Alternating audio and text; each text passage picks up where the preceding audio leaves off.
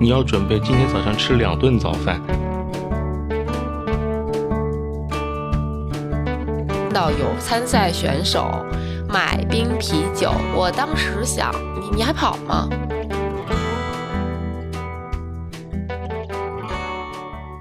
啊，大家好，今天的杰克叔叔唠叨是我和佳宁，书籍是亚索赛事锦囊。时隔多年，这个说了快一个多月了吧？是是，嗯，主要最近这一个月几乎没打着家。这本书很早以前买的，嗯当时买这本书是对一些赛事、一些呃一些知名的赛事做一些评价或者是一些推荐嘛，嗯就买来看了一下，简单那时候简单看了看，也没看太仔细。结果打开一看呢，全是美国的赛事，对，觉得好像也对啊，全是美国赛事，还有一个南非赛事，嗯然后觉得也没什么用，就扔了。然后这次正好前段时间佳宁说，正好是看哪本书的时候，顺到这本书了。对，他就突然给我推荐了一下，我说那我就看一眼吧。结果没想到这个书非常的容易看，就是 很快就嗯划拉完了。因为他比如说介绍赛事，那些赛事好多你就看一眼，大概知道它啥概念就行了，也没有必要说深入的去了解一下这个比赛具体是啥，因为在国内你很难去接触到那些比赛嘛。它的标题叫《亚索赛事锦囊》，看到“亚索”两个字，我就想到，哎，是不是那个亚索八百那个人？对我脑子里就这几个字儿，亚索八百。而被洗脑。这我不知道为什么最近嗯老是看到亚索八百，包括前几次录播课也好，偶尔刷到小红书也好，就像孕妇效应一样的，反正到哪都看到亚索八百。嗯，对，我也觉得是。我昨天还在一直刷到亚索八百，现在咱俩说半天，我待会儿再回回顾一下，估计也全是。这里还再重复一下吧，亚索八百很多人把它当成一种嗯针对于全马的一个训练手段，但这个话是分两头说啊。那第一个，你把它当成一种间歇跑是 OK 的，是没问题的。间歇跑本来也是全马的训练手段之一，对吧？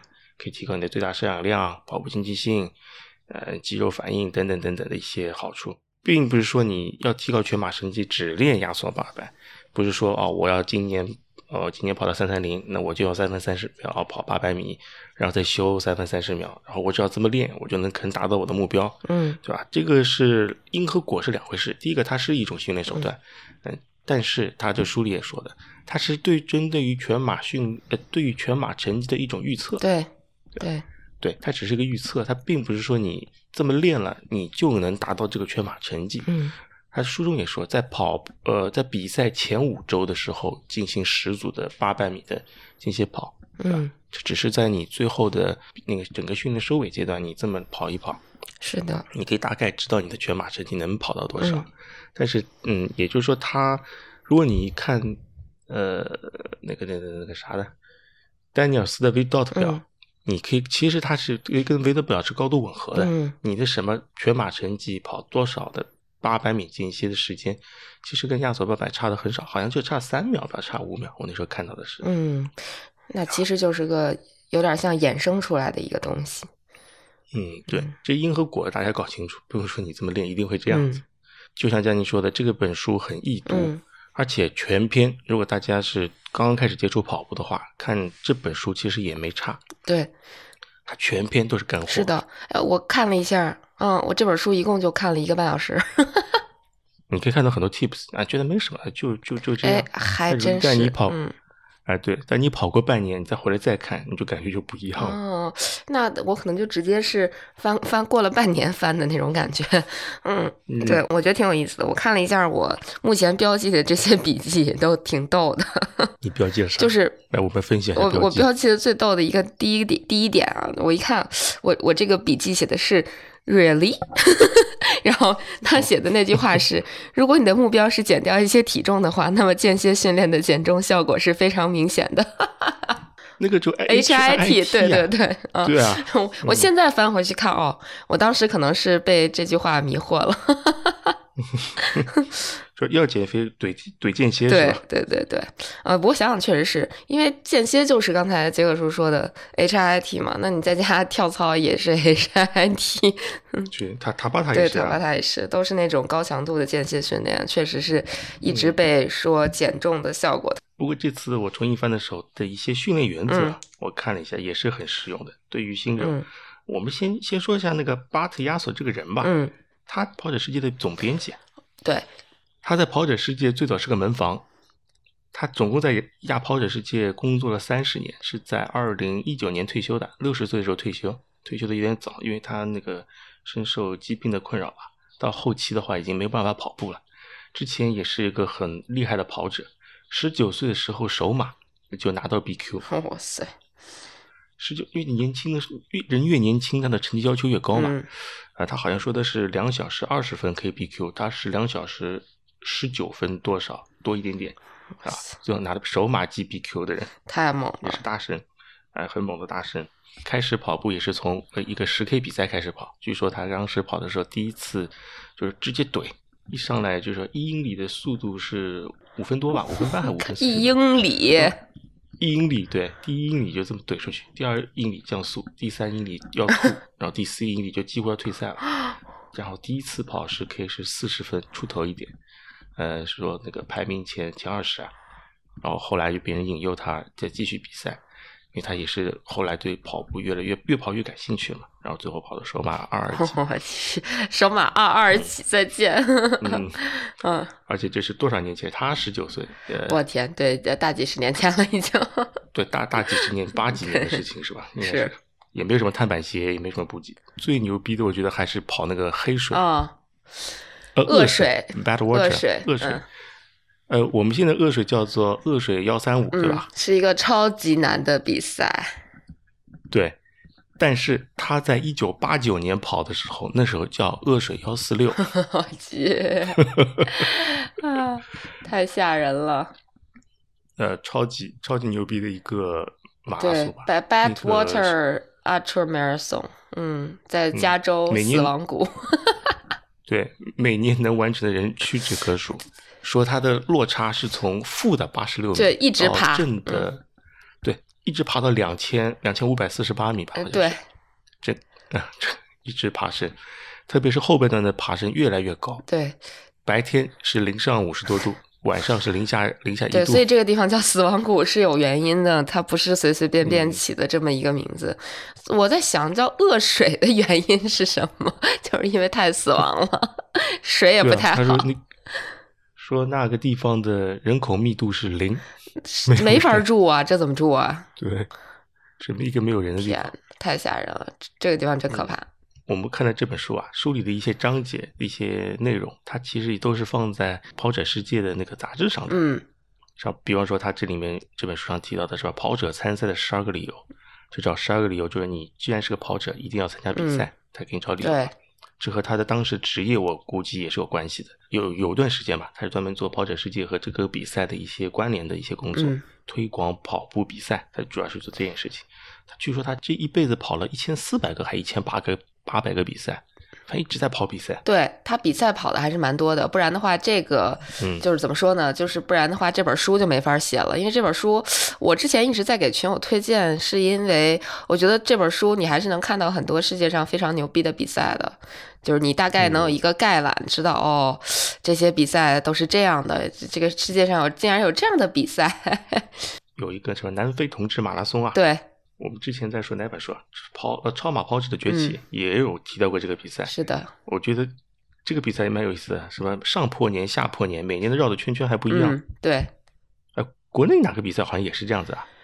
呃，是宁海还是崇礼啊？没有没没有对我这个我还真不知道。我国内不一样的比赛，好像还好像有，好像有个差不多吧，也是一年是正的跑，一年是反的跑。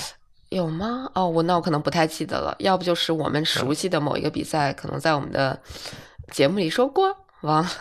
嗯，我也我我好像哪里听得过一耳朵。嗯，回头查一查，这挺有意思。反正这本书它是从五 K 到超马，它都有，嗯，而且提供了从五 K 到超马的那个课表，对对，一个是入门课表，一个进阶课表，两个大家课表可以看一下是。也怎么说，也有很好的参考性。但是不要被里面的数字很迷惑，什么它的数字距离都什么，今天跑四点八公里，明天六点四公里，后天什么十七点六公里，然后还有什么九点六公里，一一看就是它是从英里换算过来的。嗯，是的。我这书真挺挺逗的。嗯，我现在想了想，我有一个标注，我现在没有回顾，有点亏。它里边嗯教人上下坡，你看过那个吗？他说我对上坡和下坡都适用的简单秘诀，我有一个对上坡和下坡都适用的简单秘诀。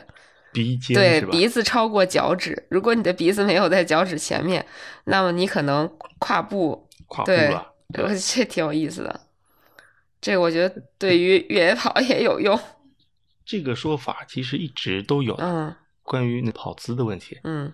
脚的落点啊，你要必须放在你的重心之下嘛，你自己很难看，从侧面看到自己嘛。大多数方法就是说，你的鼻尖和你的脚尖，嗯，设在一条线。或者是你的鼻尖要略微超过脚尖，那你这样子不会有跨步。对，这样的话就相当于你的重心是在你怎么说呢？不是不是特别靠前的那种，就不是大跨步的。脚趾落点是在重心之下，啊，不会跨步。很多很多人会觉得我这个我步幅小，对吧？我要增加我的步幅，然后呢，呃，人跑得更有弹性一点，然后步幅更大一点。你步幅更大的话，很容易就是说你把你的脚迈得太高，对，太前面。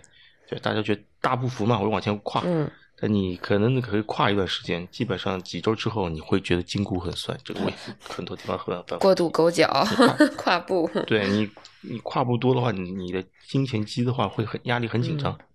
你为什么都要去跑一段时间？你的筋骨会疼，其实你要看看是不是要收一下步幅，收收步幅反而会好。嗯，我靠，这个胫骨前肌真的是，因为我就是呃，我港摆这次就是过度勾脚，因为我不想特别怎么说呢，就那种我不想落地的时候的前脚掌，呃，或者说脚趾头特别疼，所以 我就有点过度勾脚。回来的时候我还一直害怕我的那个胫骨前肌抽筋儿。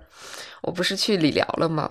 我的理疗师傅跟我说：“哇塞，你这个胫骨前肌硬的跟石头似的。”那你这个没办法，上坡下坡对，巨紧张。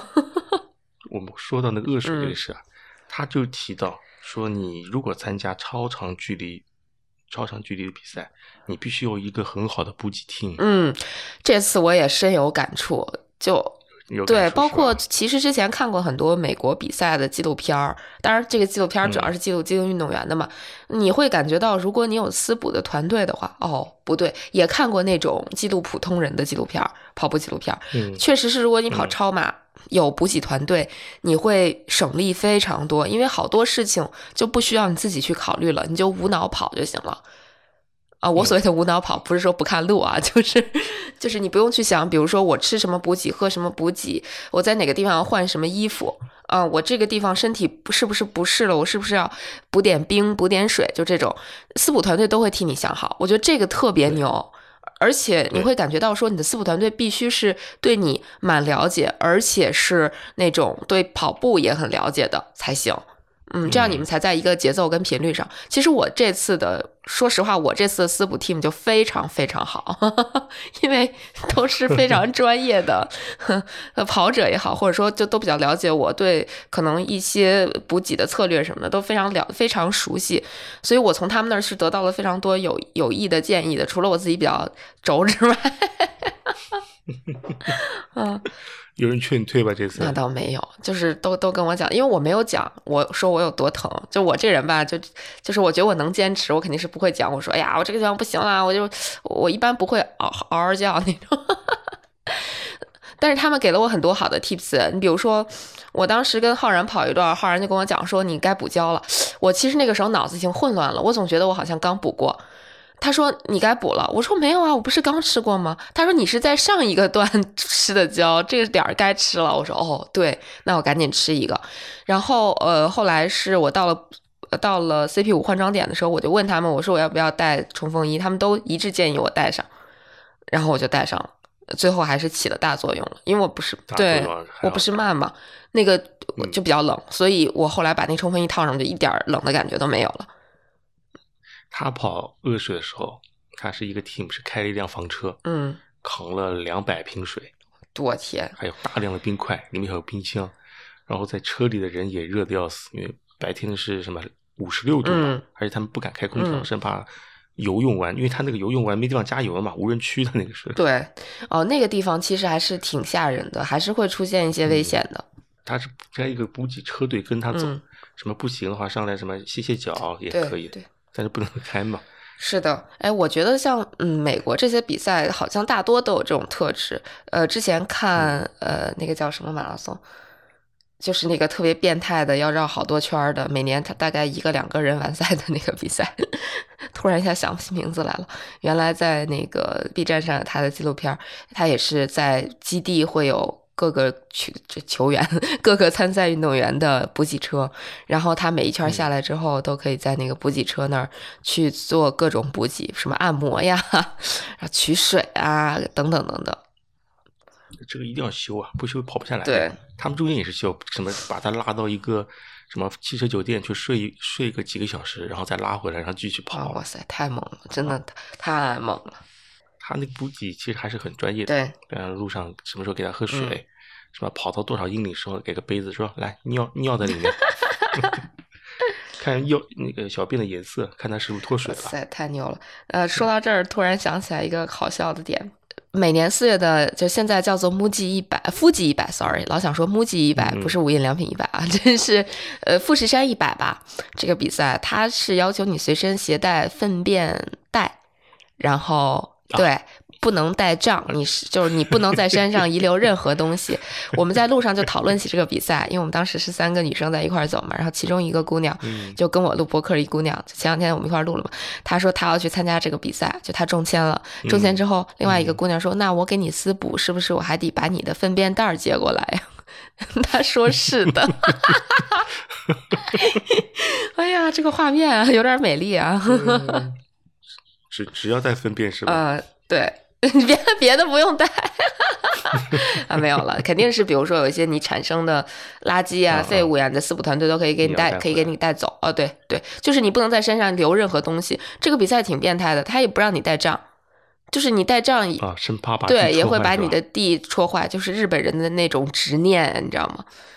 那你就有这种事情就不应该在这个地方办比赛啊。但是这个地方很多人徒步哦，那徒步他也不能带杖对啊是吧？哎，徒步好像可以带杖，但是比赛不让带杖。就是这个怎么说呢？你就说不让带杖这个事儿吧，有的时候就是我觉得主办方是想人为的减少对这个环境的破坏。你比如说，二零一八年的宁海一百、当时也是不允许带杖的，虽然后来被一顿吐槽，现在又让带了吧？嗯，我其实觉得有这种环保的概念是蛮好的，是蛮好。现在回想起来是觉得挺好的。就看怎么平衡吧。只要办比赛，哪怕你做的再大的努力，尽可能的避免损伤，我觉得还是会有影响的，对吧？哪怕你说不带杖，是你把粪便带走，对吧？你这么多脚踩过，其实也是有影响。是，的，肯定是。但是，比如说它是一个成熟的行山径的话，所有人都在走，嗯，你就很难谈破坏了嘛。因为它那个路就现成的路，嗯大家是反复在现成的路上重复走对，就像香港这次也是这样的吧？大多数也是成熟的呃，基本上百分之一百是成熟的路径。就我为什么一直在嗯强调，我说香港一百，其实你单看它的。每个路段它它是不难的，就是因为它是成熟的行山径，很多人每天都在走，很多人背着大包去做重装徒步的，所以它线路总体来讲就不是特别难，而且它整个的线路上都有救援的电话和救援的小牌牌，啊，就是对，就是救援随时可达。嗯、特别逗的是，我去展会领东西，他给你号签那个号码牌，就是他是一进去先给你张纸，然后上面写着你的参赛号码，然后你拿这张纸去领你的参赛物品。就在你领那张纸的对面，就是一个。呃，我叫什么香港什么什么协会，它大概的作用就是说，如果你在山上遇到了危险跟困难的话，你可以拨打他们的电话，他们会去给你救援。呃，他们当时在现场发小的急救包，我就问我说这个急救包怎么获得呀？他说我我这个我们是随便送的，然后就给我了，呃，然后说嗯回去可以好好看看，真的有用啊！如果你在山上出了问题，就可以联系我们呀。我说那最好不要用它。然后他们就说，对，然后他们就说没关系的呀，我们很有用的。我心说我不想用，嗯有，你的点不一样，你对是。特别搞笑，挺逗的。嗯啊，我正好先翻到这本书上说关于那个召集团队的一些 tips 啊。嗯它第一点是找有默契的工作团队，嗯，是的，然后第二个就、嗯就告诉他们你的需求，嗯对，你把你的热情也要告诉他们，你要把你的需求告诉他们，对吧？一定要最好找个有个 leader 管理这个 team，然后你就管你跑就行了。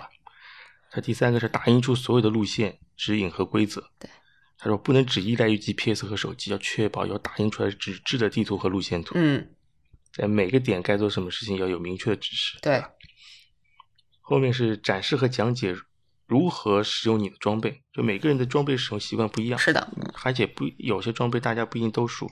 他说每个装备要在什么演，在比赛之前要演示和讲解一下，知道每个东西的作用。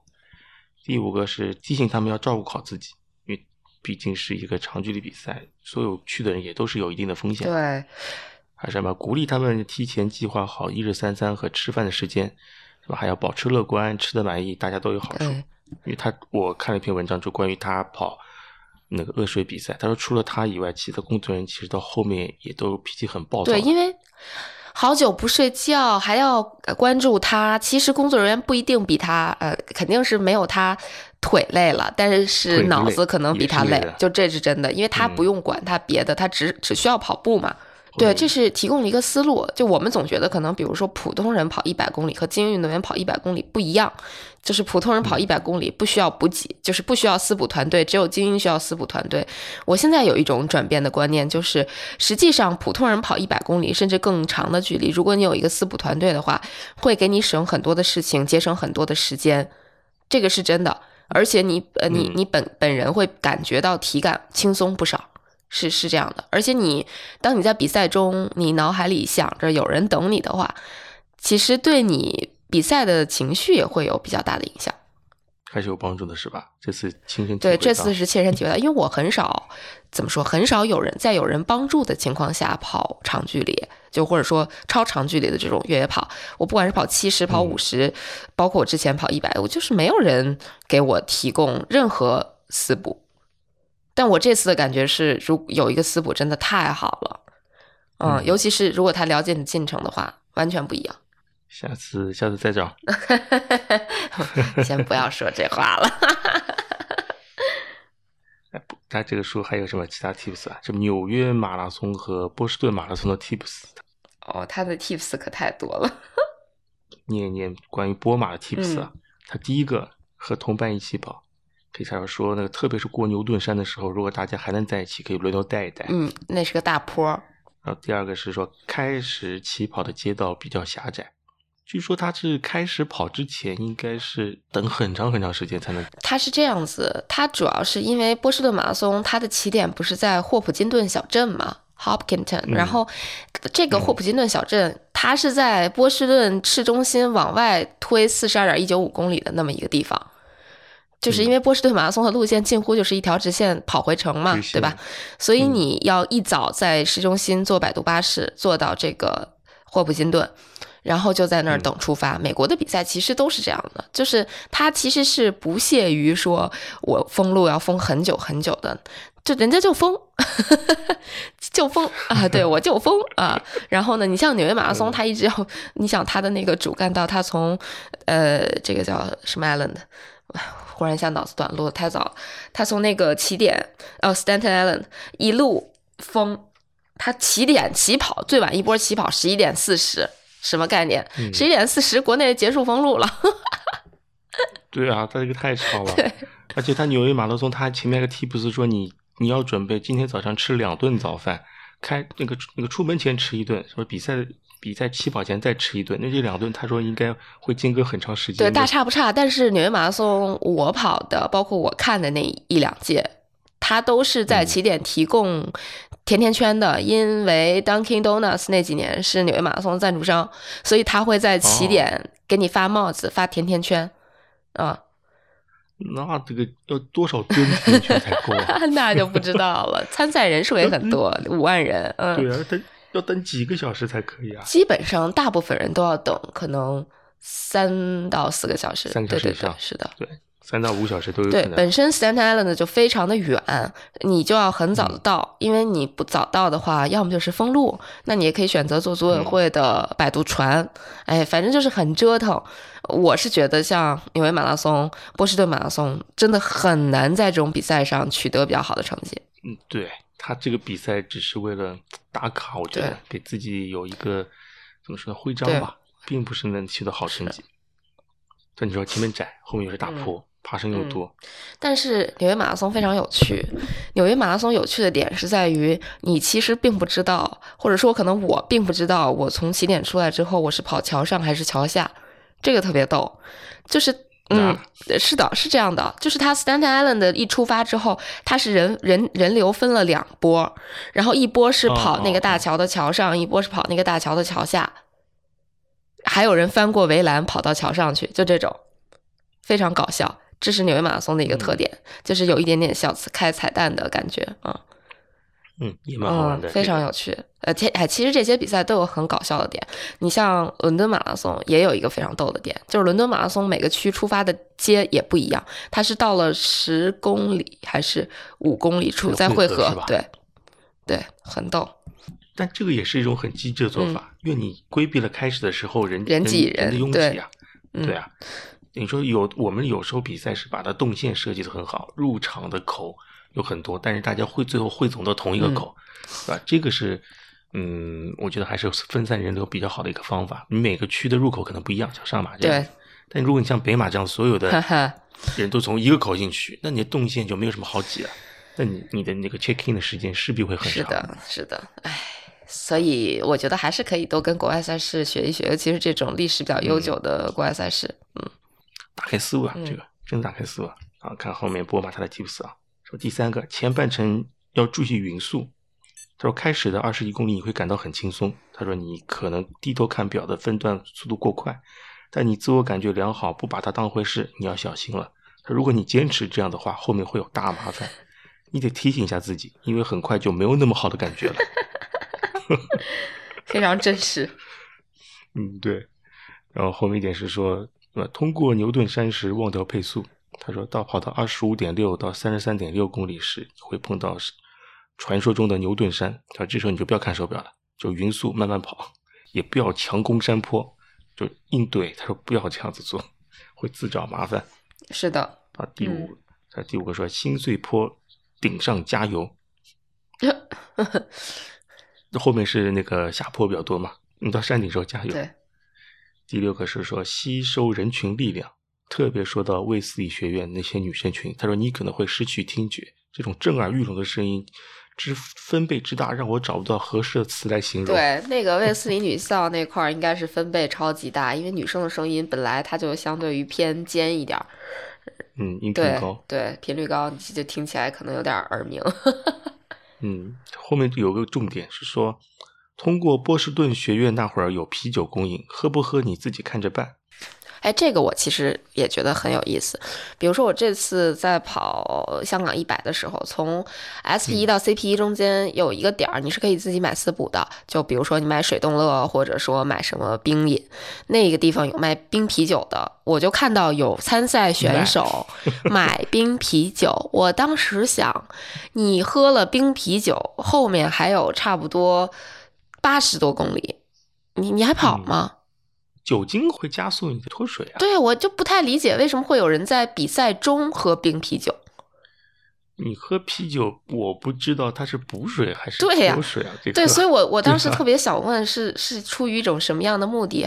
我还看了一下，那个人还真的是不是陪跑，就是参赛选手，而且就算不考虑脱水的问题，酒精本身对身体就是有伤害的嘛？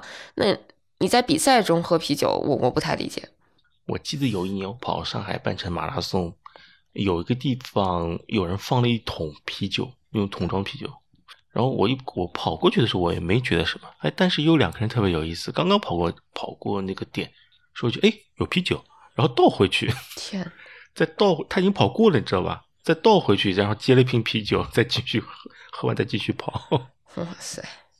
哎，青岛马拉松它会有啤酒补给应该是在终点吧？我觉得在马路上很难有这种啤那个啤酒的补给，而且很多比赛它的啤所谓的啤酒补给都是无醇的啊，就其实没有酒精的是吧？没有酒精还好一点，就是有那个啤酒的口味风味，但是没有酒精。对，我记得柏林马拉松就是终点，它会分两种，有有醇的，有无醇的，你都可以去选择喝。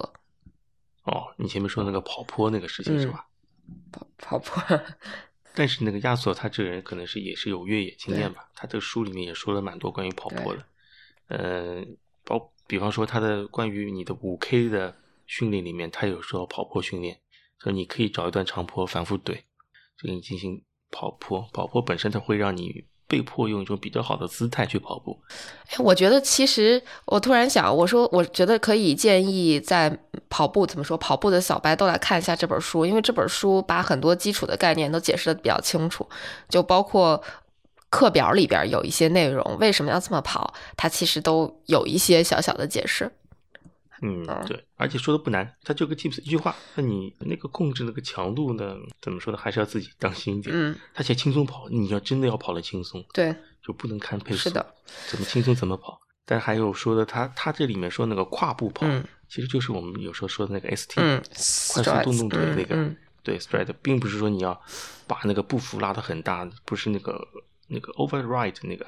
嗯，对，我觉得这点他说的都很好，对对对对。还有那个法兰呃法特兰特跑，包括跑坡啊，它都有那个提及。是，本书就是满满的一个 tips，就想把他们跑者世界的一些文章集合在一起。对我的感觉。对这本书，就是首先告诉你一些训练的建议，但你完全可以不用去参考他的那个课表，就是那课表那东西你看看就好了。这是第一点。然后第二个就是他给你介绍了好多他参加过的美国当地的或者说世界知名的马拉松、越野跑、超长距离的比赛，然后给你种个草。基基本上他就是这么一个 套路。对，主要还是美国的比赛。除了那个南非的同志马拉松，对，哎，我觉得特别逗的一点，我我有一条标记很有意思，就我觉得这是针对我自己的，就我在那个标记上写了两个字，就是去魅。去魅哪件事情去？就是他说，在跑道上的速度训练要求很高，但这些训练都要根据你的能力水平来进行，所以没必要那么害怕。因为我之前是非常怕去操场跑什么那个强度间歇，我就觉得我靠，这这速度我不行，或者说这组数我不行，速度可能我也许能跑下来，但是这我跑不了这么多组。嗯嗯，但是想想后来为什么会有这种课表，那不就是因为能跑到才有这种课表吗？如果跑不到的话，也就不搞这个课表了嘛。就就就是以四百米为单位的一些，或四百米倍数为单位一些组数，是的，是的。后来就想也是，即使跑不到，可能也不会差特别多嘛，就基基本上就是这样，也没啥可怕的。跑到就跑到，跑不到就算了呗。我们再回来再讲一下他的亚索的训练原则吧。他的训练原则第一个就是说是安全增加跑量，一上来不要加太多。他甚至你两周跑同样的。那同样的跑量也是 OK 的，它就针对于初跑者，也不一定是你要每周都要增加百分之十的那个跑跑量。对，但是这个增加跑量，这是针对于新手。就如果你是有经验的跑者，比方说你在一段时间停训之后，你再回来增加跑量，呃，百分之十可能是比较安全的、安全的增加方法。你一下子增加到百分之二十到三十，其实也。并不是不可以，因为你的身体可能只是处于一种激活状态。对，以前是平静，现在是激活，并不是说一定要百分之十做。但如果你是新手，那务必要用百分之十来衡量自己。啊，我们的 PP 计划新手班也我也试过，第一周和第二周是跑一样的课表。嗯，大家是先适应频率，再增加强度。对。它后面还第二个是说长距离跑，LCD 跑，LSD 取决于你备赛的赛事和个人能力。你为了准备一个十 K 比赛，那你用不着拉半马长度的 LSD 对吧？没必要。你你的 LSD 略低于你的那个比赛目标的距离就可以了，并不是要你完全跑个比赛距离。当然，你跑五 K、十 K 的话，那你可以尽量的多跑五 K、十 K，这没问题。如果你跑半马的话，你其实也没有必要在半马之前跑一个半马。对，但是很多人也的确会这么做。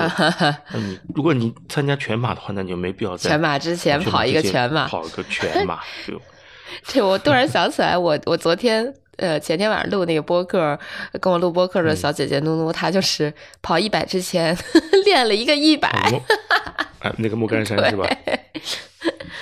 呃，这话是这么说啊，但是我的确看到过有些超马选手。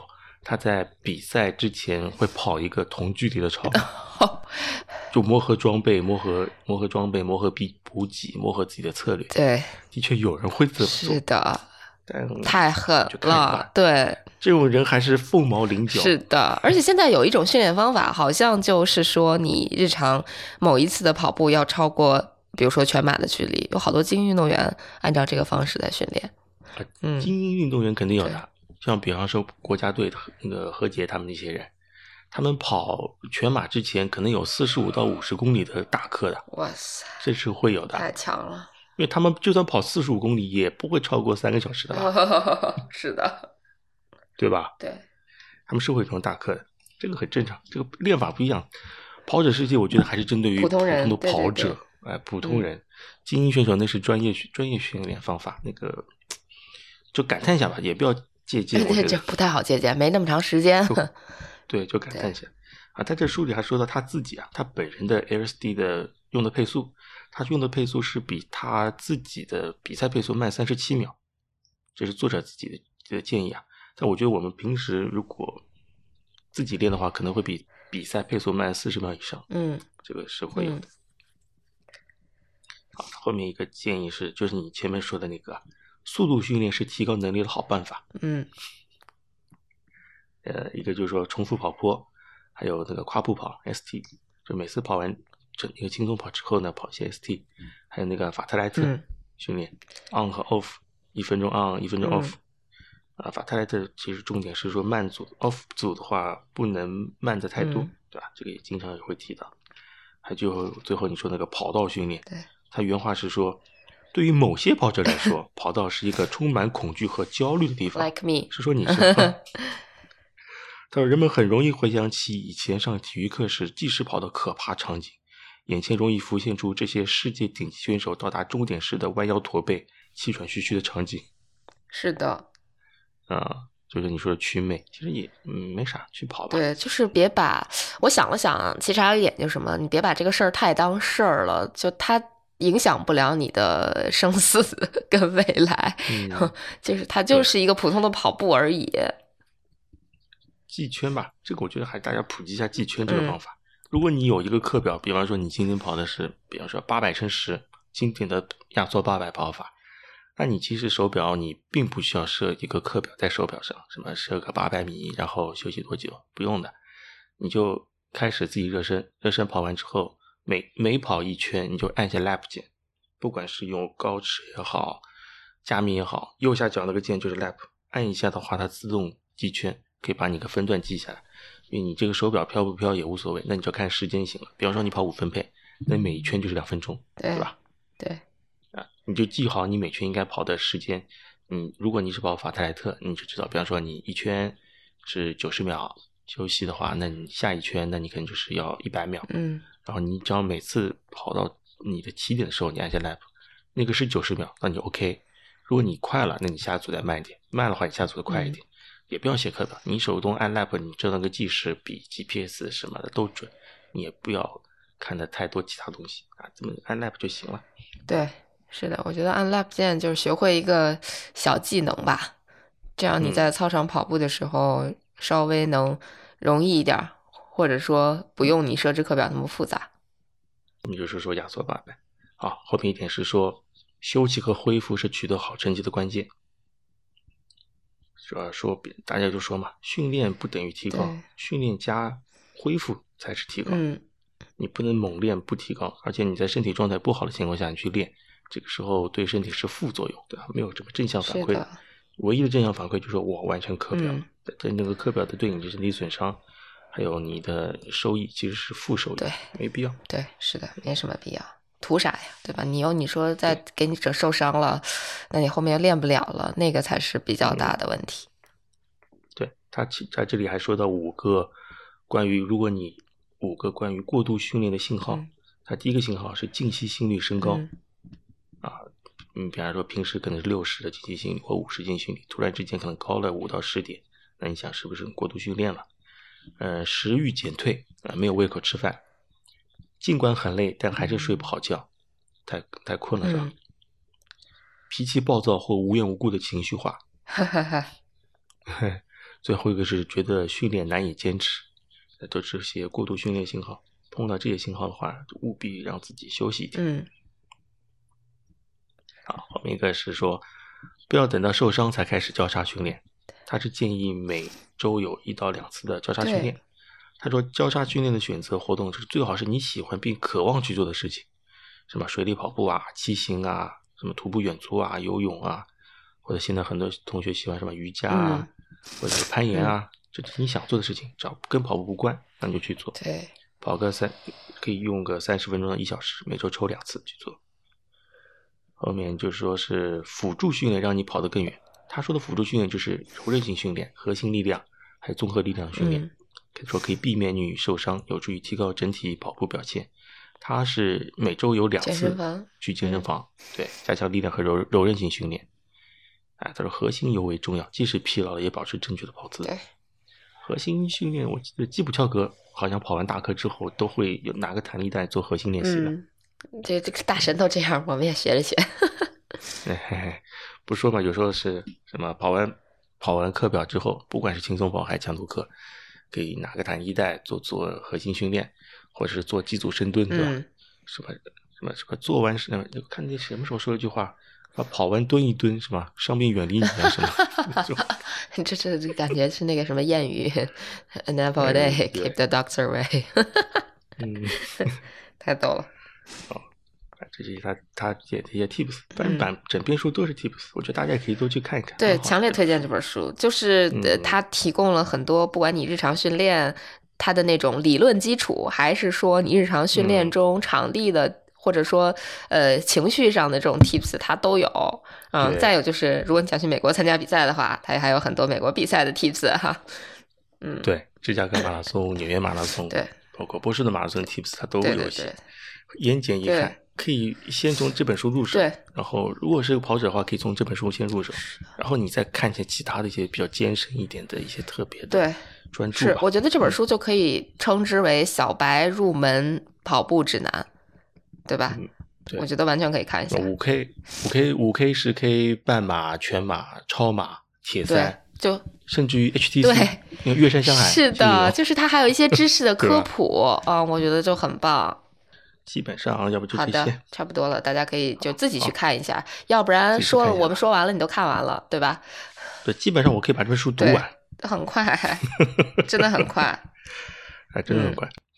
好，要不我们今天好的，拜拜。好，谢谢佳妮，拜拜，再见。